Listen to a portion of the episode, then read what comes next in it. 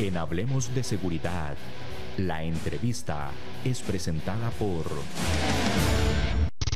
Las soluciones a la mano de un clic. Grupo Alfa. Grupo Alfa. Seguridad y vigilancia física. Seguridad y vigilancia electrónica. Control de acceso. Alarmas contra robo. Asalto e incendio. Custodia personal. Rastreo y localización vehicular. GPS. Grupo Alfa es también servicios secretariales y de apoyo administrativo. 4101-0800. Búscanos en Facebook como Grupo Alfa. Grupo Alfa. Bien, damos la bienvenida al licenciado Adolfo Gelder González, licenciado en Ciencias Policiales y experto en Ciencia Forense y Criminalística, perteneciente a ALAS, el capítulo venezolano de ASIS, y pertenece, también a la Asociación Venezolana de Ejecutivos de Seguridad. Eh, bienvenido, licenciado Gelder González, a este su espacio. Hablemos de seguridad con ACES. Bueno, muchísimas gracias por la invitación y saludos desde Venezuela. Muchísimas gracias por ese contacto, muy interesante. Y vamos entonces a brindarle a nuestra audiencia internacional esa interesante exposición que usted nos tiene preparada para hoy relacionado con la seguridad en el extranjero. Usted como experto en esa gestión de riesgos en las organizaciones y en la gestión de, de operaciones de la seguridad privada, al hablar del expatriado tenemos entendido que es la persona que abandona su patria por razones de trabajo, y vamos a preguntarnos, y le preguntamos a, don Adolfo, ¿cómo gestionamos el riesgo inherente a una expatriación? Debemos tener siempre presente de que el personal que presta las labores de seguridad para un expatriado no debe olvidar nunca de que el 90% es prevención, solamente el 10% es la reacción ya eh, presta para todo o con todo lo que él ha practicado, con todo lo que él ha eh, intuido en su momento, basado básicamente en un estudio que se debe hacer desde el personal que habita eh, su entorno, eh, incluso hasta la correspondencia. Fíjense que lo que ocurrió hace poco con el presidente de Haití, ¿Qué quiere decir esto? Que debemos incluso hacer una contrainteligencia y una contravigilancia, vigilar a quien vigila, porque hay, hay, dignatarios, hay personas que sencillamente tienen fines, digamos que políticos. Me refiero aquí a, mi país, a Venezuela, donde ese, ese, tema político influye mucho en sus relaciones, en su exposición ante las personas y bueno, son sencillamente eh, caldo de cultivo a utilizar. Es bastante complicada la situación, pero cuando el personal que está a cargo de la seguridad de los expatriados responde dos preguntas claves que son ¿a quién estoy protegiendo y de qué lo debo proteger? Esa es la base fundamental de todo sistema, de todo procedimiento y todo proceso para la seguridad de un expatriado. Ok, ok, perfecto, don Adolfo. Dentro de esas dos interrogantes, ¿a quién protejo y de qué lo protejo? ¿Pudiera usted hablarnos de cuáles son esos tipos de riesgos a considerar en una expatriación? Bueno, evidentemente, basando en eso, ¿a quién protejo? No es lo mismo, no es lo mismo eh, proteger al Papa, a un presidente de una nación, como que a un empresario. Basado en esa premisa, son los riesgos que uno debe eh, evaluar haciendo una, avanzada en los momentos de, desplazamiento, que son los momentos más complicados cuando uno está bajo el resguardo o con sobre el resguardo de una persona, de un expatriado.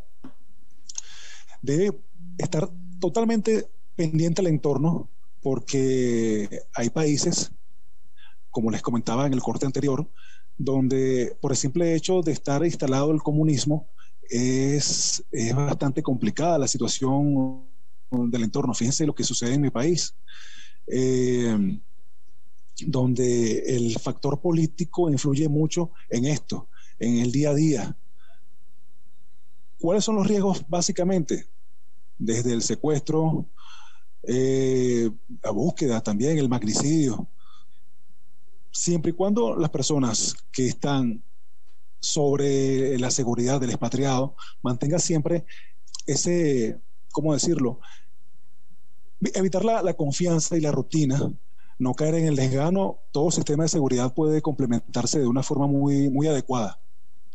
Ok, perfecto, perfecto. Ahora, dentro de esos riesgos, diríamos, sabemos que va la categoría de la persona, como usted bien lo decía, no es lo mismo proteger al Papa que proteger a un empresario, pero dentro de esos riesgos que consideramos hacia el país a donde va dirigido esa persona a cumplir funciones laborales, donde inclusive va con su familia, nosotros como empresa de seguridad que estamos, nos llaman pues para asesorar a, ese, a esa empresa en, el, en la conducción de esa relocación de su personal ejecutivo en un país extraño, diríamos, dentro de saber ya a quién voy a proteger, cómo desmenuzamos dentro de lo que podríamos llamar un plan de seguridad, qué riesgo tenemos nosotros que prevenirle a, esa, a, ese, a ese ejecutivo pues, que va a ser trasladado a un determinado país. Pienso que lo principal es crearle la cultura a esta persona. ¿Por qué? Porque hay expatriados que sencillamente al conocer de que tienen un sistema de seguridad, de que tienen personas que se encargan de, su seguridad, sencillamente quieren, digamos que llevar la vida de, manera deportiva. Ahí es donde entra la labor del líder o de la persona, la cabeza del sistema de seguridad, porque debe darle a entender eso. Comenzaba o les contestaba hace un momento de que principalmente es el estudio del entorno el estudio de las personas que los rodean, el estudio de toda eh, la temática, de su traslado hasta su empresa, hasta su embajada. Eh, ese tipo de riesgos inherentes a lo que significa ser expatriado. Debemos tener en cuenta siempre que las personas, sobre todo su grupo familiar, es la parte más vulnerable de su familia. Y, por eso insisto que ese sistema o esta cultura de seguridad que se les debe crear o darle a entender al expatriado es muy importante y eso eh, minimizaría o mitigaría un poco los riesgos. Ok, perfecto, don Adolfo. Y yendo más adentro todavía, profundizando más en esas ideas, que tenemos a un ejecutivo, un alto ejecutivo de una transnacional, que lo vamos a trasladar a un país que dentro de nuestro del contexto pues local está con cierta agitación social, política, como hay muchos países actualmente en el orden mundial, diríamos nosotros nos contratan para asesorarlos. ¿Qué diríamos? ¿Cuál sería nuestra parte más activa en ese sentido, don Adolfo? Usted por experiencia que le haya tocado conducir este tipo de relocaciones pues en el extranjero. Las avanzadas, definitivamente las avanzadas. Esa búsqueda de situaciones en el traslado, porque sabemos que eh, es la, la seguridad activa el traslado es la parte más vulnerable cuando el expatriado está en un vehículo, a diferencia de su hogar su hogar, digamos que es un tanto más pasivo, no quiere decir con esto que se deba, se deba bajar la guardia con respecto a la seguridad, pero donde debemos estar totalmente atentos es en el momento de su traslado. Digamos que un expatriado llega a su empresa, a su embajada y no tiene, no tiene tanto, eh, ¿cómo decirlo?, riesgo que afrontar en el momento que se traslada, sobre todo a pie. Pero básicamente tener un buen equipo de seguridad que haga la avanzada del estudio de las calles, eh, de las situaciones, del entorno, un buen vehículo blindado y que la persona tenga eh, conciencia de que presta, se le presta ese servicio y que debe mantener la compostura en ese momento. Les digo esto porque hay expatriados que quieren, digamos, ser dicharacheros, quieren ser unas personas eh, complacientes, por decirle esa palabra, y quieren trasladarse a zonas populares, quieren trasladarse a zonas un tanto álgidas, y esto complica un poco la situación cuando se sale de, de esa estructura ya planificada. Creo que básicamente hacer un buen trabajo de avanzada y constituir y crear, concientizar esa cultura de seguridad necesaria que debe tener el expatriado. Ok, perfecto, don Adolfo. Ahora, dentro de este contexto que estamos abordando hoy, de esa comportamiento, conducta, protección de esos expatriados, diríamos los Estados Unidos, que por ende pues son los blancos predilectos hoy en día de secuestros, rehenes, explosivos, asesinatos, etcétera, por lo que representan pues en el mundo ante grupos pues adversos pues a ellos.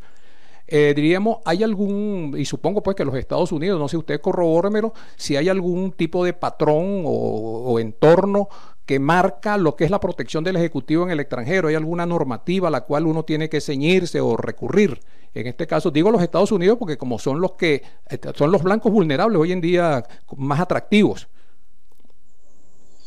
Bueno, recuerden que los Estados Unidos fue el país pionero en este tipo de, situaciones porque eh, Patrick Maybury, si mal no recuerdo el nombre, fue la primera persona que creó o fundó una empresa de seguridad como tal constituida en el mundo.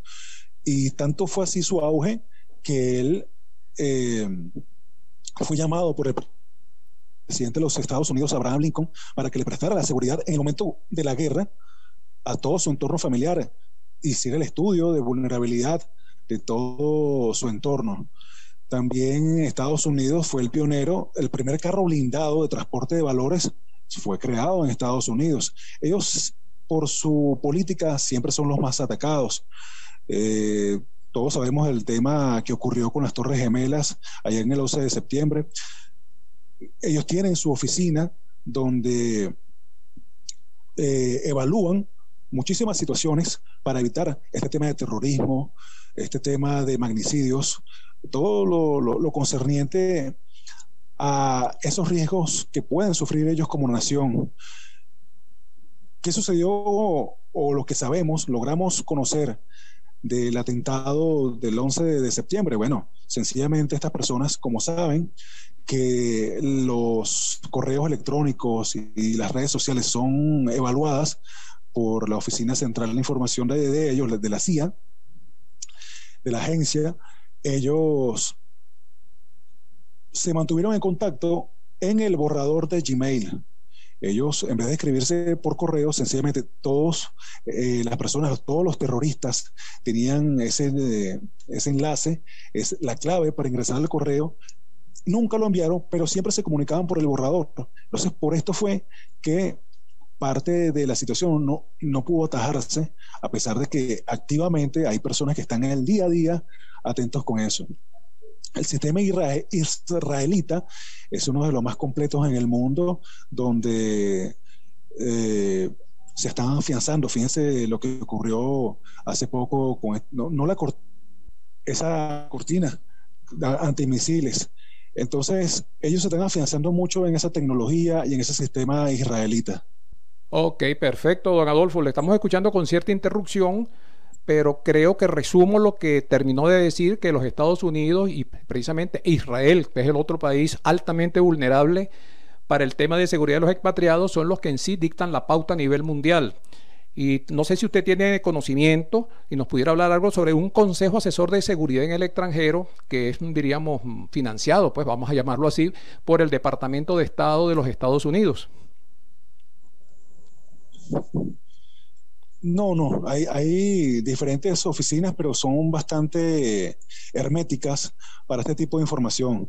Conocemos que los que nos dedicamos a esto, de, digamos, normativas que implementan y que luego son divulgadas en, las distintas agencias, en las distintas eh, congresos, eh, todas estas estos grupos donde las personas convergen para, digamos que compartir ideas. Digamos, este congreso que se ocurrió hace poco en México fue, digamos que serviría para ese tipo de matices. Pero lamentablemente no hay una, una información fehaciente de lo que está ocurriendo en este momento. O sea, sabemos que tienen esas agencias activas, sabemos que la tecnología está totalmente inundada, sobre todo con este tema de los drones.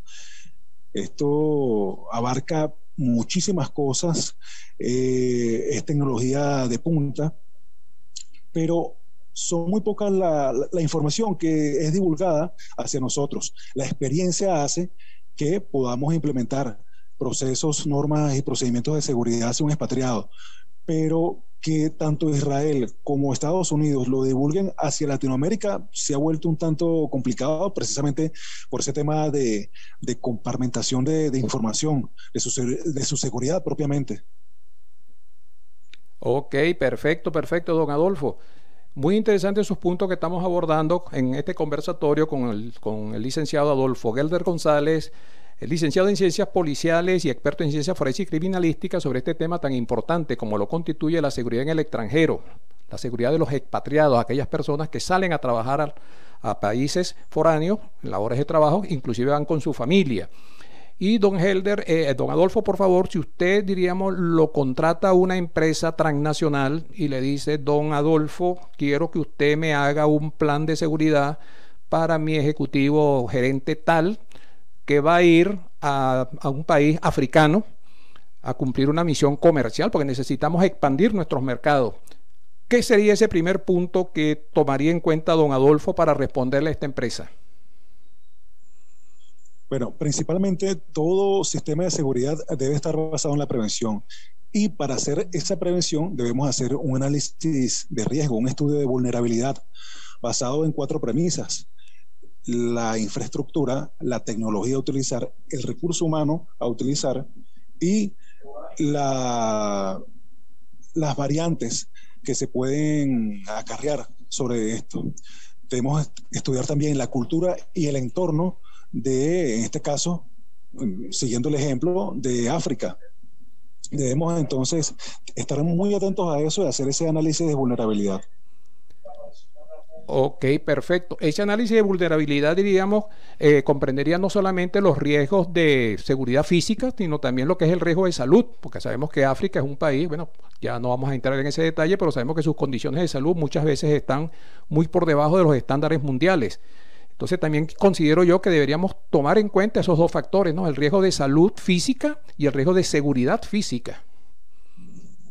Totalmente, totalmente. De verdad que, bueno, obvio esa parte porque estamos hablando evidentemente de la seguridad física de un expatriado, pero en esta pandemia también nos ha arropado y eh, no es eh, un secreto todo el mundo, todas las personas en este planeta hemos estado afectadas de una u otra manera por la pandemia y ese es un factor también evaluar, el tema de la bioseguridad.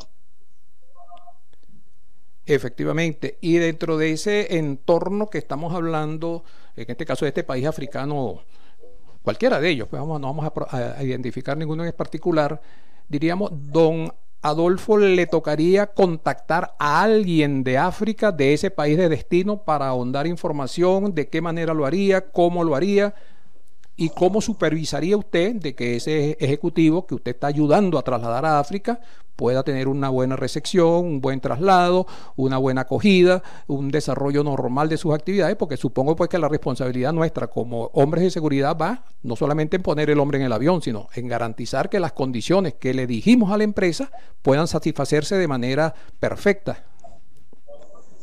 Sí, ciertamente es así. Desde el momento de que el expatriado va a dirigirse al aeropuerto, incluso va hasta buscarle un boleto con un nombre falso para cuidar su integridad. Debemos hacer esa avanzada, ese estudio previo eh, con los contactos que uno puede tener en, ese país, desde la embajada, los consulados, hacer ese estudio de entorno, eh, es que incluso hasta las redes sociales, eso influye muchísimo en este momento. Trasladarse para el país en cuestión para hacer eh, esta evaluación propia de que el dignatario, el expatriado, llegue en ese momento con total confort, sin tener ninguna preocupación y nosotros poder prestarles el, servicio que se merece y que le corresponde. Pero básicamente es establecer los enlaces con estos grupos, estas asociaciones, las embajadas, eh, los consulados para poder tener un, briefing de todo eh, el clima social, político, económico, e incluso, como lo acabamos de mencionar, de salud. Ok, y en base a esa información, que es básicamente una labor de inteligencia, estamos buscando factores, diríamos, que nos ayuden a armonizar un plan de seguridad bastante efectivo para ese ejecutivo. Y va entonces la otra parte. Nos tocaría a nosotros como empresa, vamos a llamarlo así, organizadora de ese traslado, capacitar a ese personal y a su familia previo a su salida, ¿verdad? Sí, sí, sí, esto es un, un tema de, meses.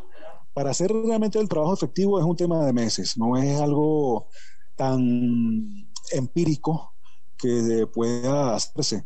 Esto es un trabajo de un grupo, no es un trabajo individual. Esto es todo un tema de factores que respalden a una persona, al líder de esta organización, de este sistema de seguridad, para poder tener esa, ese respaldo, vamos a utilizar nuevamente esa palabra, ese respaldo eh, y poder prestar ese servicio. No solamente al expatriado, como usted bien lo está diciendo, es a su familia y por eso retomo lo que dije al principio, es crear esa cultura de seguridad, esa cultura de prevención, de que las personas entiendan de que van a otro país, de que no es su, su su día a día, de que se van a enfrentar a culturas, leyes, eh, situaciones distintas a su, a su vida habitual. Y es por esto que deben prestar, mucha atención a lo que uno como persona de seguridad a cargo de su seguridad, valga la redundancia, eh, les emite, les da a entender de que deben seguir esos procedimientos ya implementados. Ok, y una pregunta también relacionada con eso, don Adolfo, usted como gestor de seguridad, eh, diríamos, la experiencia suya, ¿qué nos dice? ¿Ha obtenido respuestas positivas cuando usted efectúa esos contactos con organismos pues, foráneos de seguridad? ¿Le proporcionan las informaciones debidas a la hora de solicitarla con un determinado fin o ha tenido reticencia en obtener esa, esas ayudas?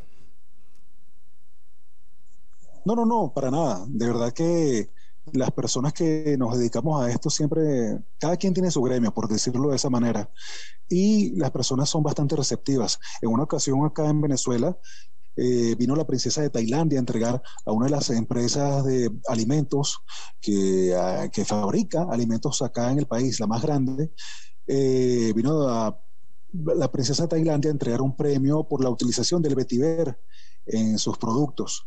Entonces, bueno, fue desde el contacto con la embajada de Tailandia y todo el sistema que ellos traían, todo el sistema que implementamos para darle un buen recibimiento a la princesa de Tailandia, eh, la avanzada, porque ella quería ir a las plantaciones. Las plantaciones, ella llegó a Caracas, que es la ciudad capital de Venezuela, pero iba a ir al estado Lara. Entonces, ese viaje que se tuvo que efectuar quería conocer Canaima, que es uno de los sitios turísticos por excelencia acá en nuestro país. Eh, también almorzar con ciertas personas del alto mando militar, del gobierno. Entonces, toda esa planificación que se hizo eh, en su momento fue bastante fructífera. Mm, de igual forma ha sucedido al contrario, cuando nosotros hemos trasladado a otra persona de Venezuela, son bastante receptivos con esta información. Evidentemente, la propia comparmentación de la, de la, información, tampoco es que vamos a divulgar todo, pero siempre hacemos esos enlaces necesarios para poder llevar a, buen fin esta, esta gestión, estos procedimientos. Ok, muy interesante ese viaje de la princesa de Tailandia, nos estaba diciendo. Qué interesante, qué interesante. Sí, señor, la princesa de Tailandia.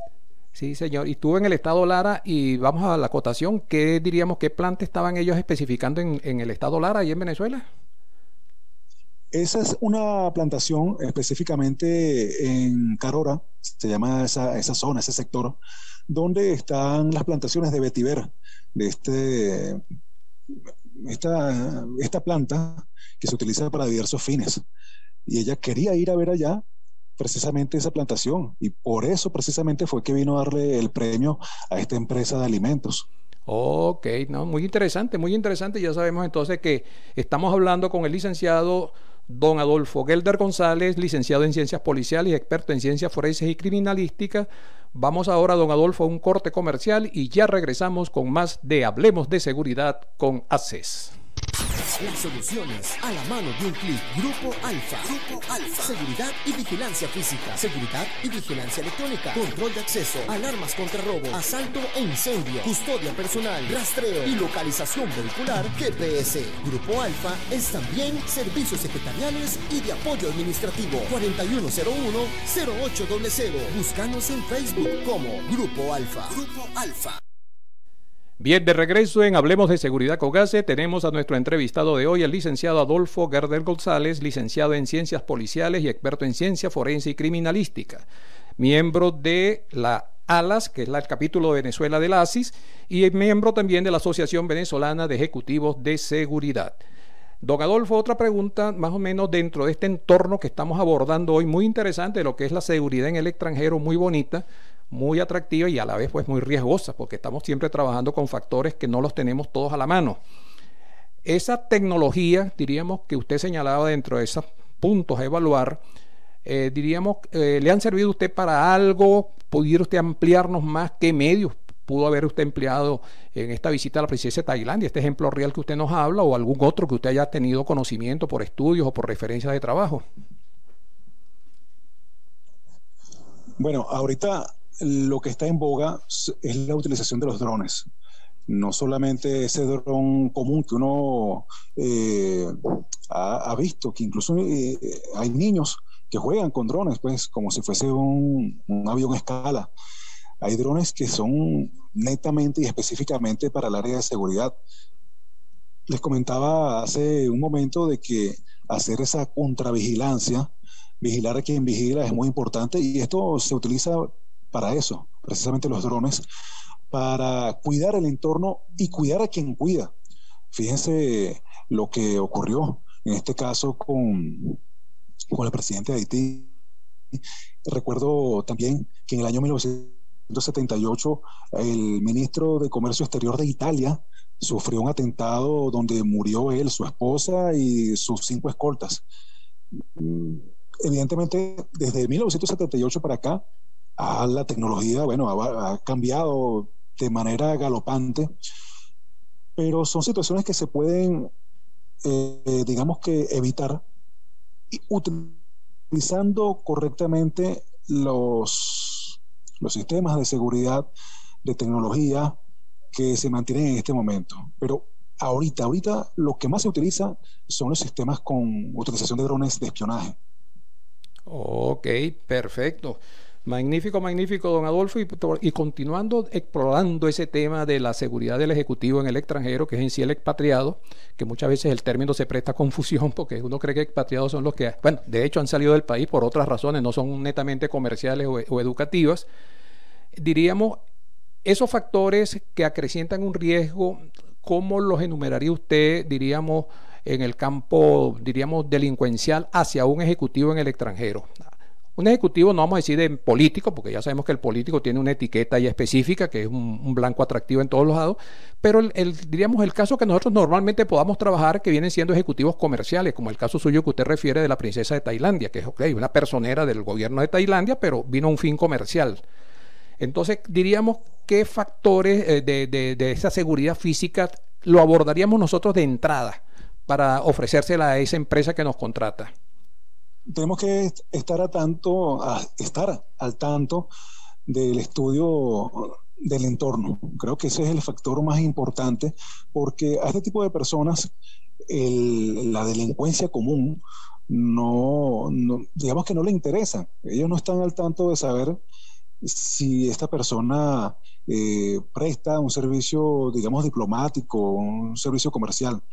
Son bandas realmente eh, conformadas, bandas constituidas, que sí pueden dar ese, ese golpe o pueden intentar dar ese golpe de suerte para secuestrar a esta persona. Eh, simplemente a los que son eh, presidentes de países o al Papa buscan de matarlos ellos buscan asesinarlos por razones que todos conocemos. Pero otro tipo de expatriado sencillamente es para la extorsión, es para el secuestro, y eso es lo que, el primer factor que uno podría, digamos, vender a esta empresa que nos contrata sería eso, ese estudio constante del entorno, porque nos permitiría incluso recuerdo en el año 97, mm, acá en Venezuela, cuando hubo la intentona de, golpe de Estado, nosotros sacamos a los eh, expatriados del grupo Bimbo de México, de acá de Venezuela. Entonces, ese estudio del entorno fue lo que nos permitió eh, la evacuación rápida de estas personas, pues, porque eran personas que si eh, podrían sufrir, sufrir, mejor dicho, todo este movimiento que se que ocurría en ese momento en el país con ese tentona de golpe cuando no estaban en ese país, en su país propiamente, cuando ese, digamos, sacudón social ocurrió y delimitó muchísimos factores que convergieron en muchas muertes. Ellos no podían escapar de eso porque estaban en una zona, eh, la planta principal del grupo Bimbo acá en Venezuela, eh, queda en una zona llamada Guarenas, que digamos que es un sector bastante popular.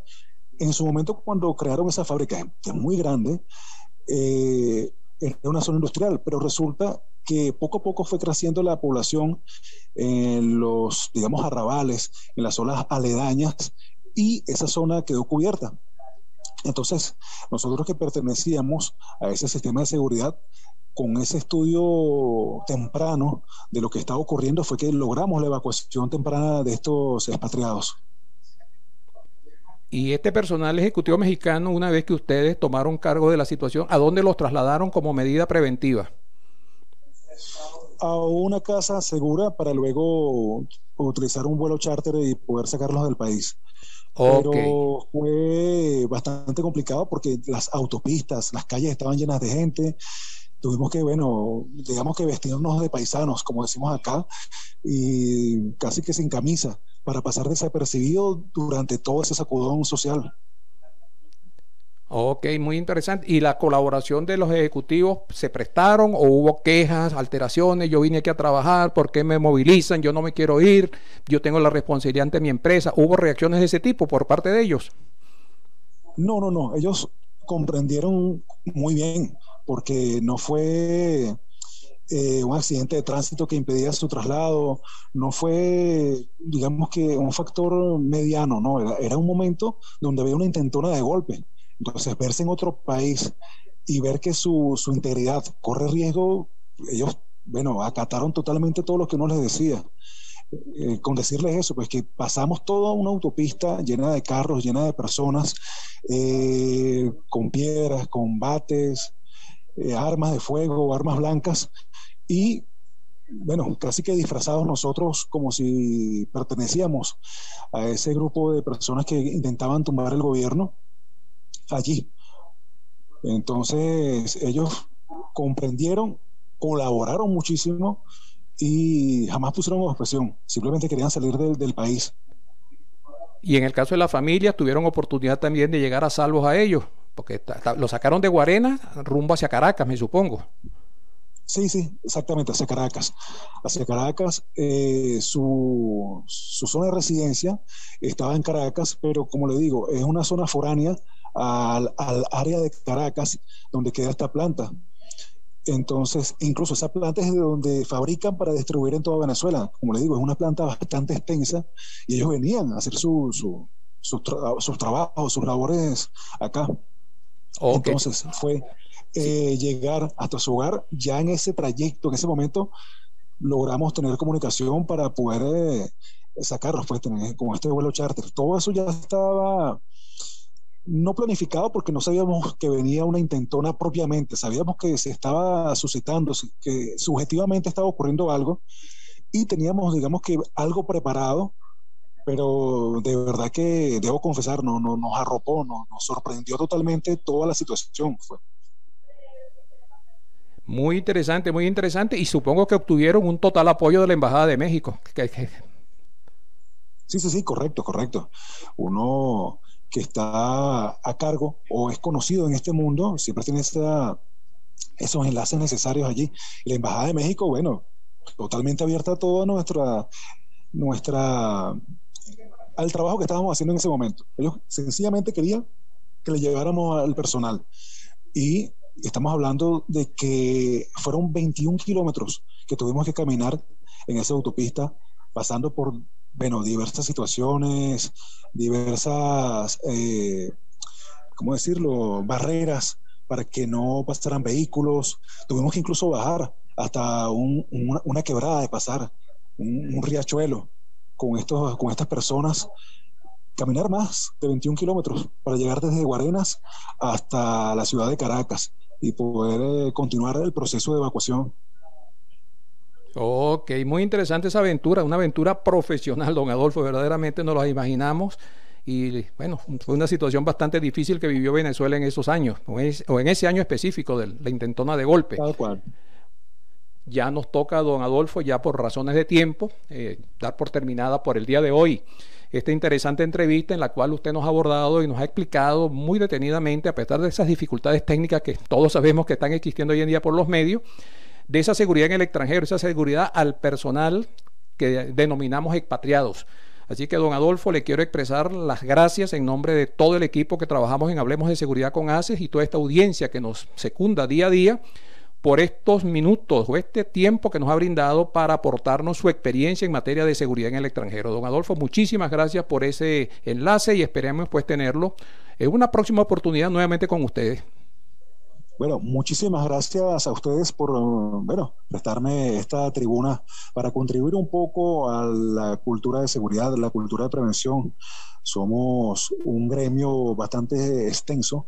Nosotros incluso eh, como les comenté al amigo César Tapia, con el cual estuve en el panel en el Congreso, el decimoctavo Congreso de Seguridad de México, de que ahorita la prevención y la protección a través del conocimiento es lo que nos está dando muchísimos frutos, porque ya la seguridad abarca muchísimas cosas, sobre todo con este tema de pandemia. De verdad que sí. Muchísimas gracias por la oportunidad. Gracias a usted, don Adolfo, y esperemos pues tenerlo en una futura oportunidad con este ahondar este tema o algún otro tema pues que consideremos de interés consultarle a su persona. Para todos ustedes, queridos amigos que nos han seguido a través de los canales, muchísimas gracias por su atención y los queremos invitar para un próximo programa de este, su especial Hablemos de Seguridad con ACES. Muchísimas gracias y hasta una próxima oportunidad. Asociación Costarricense de Empresas de Seguridad y Afines presentó Hablemos de Seguridad. Hablemos de Seguridad. Hablemos de Seguridad. Con ACES.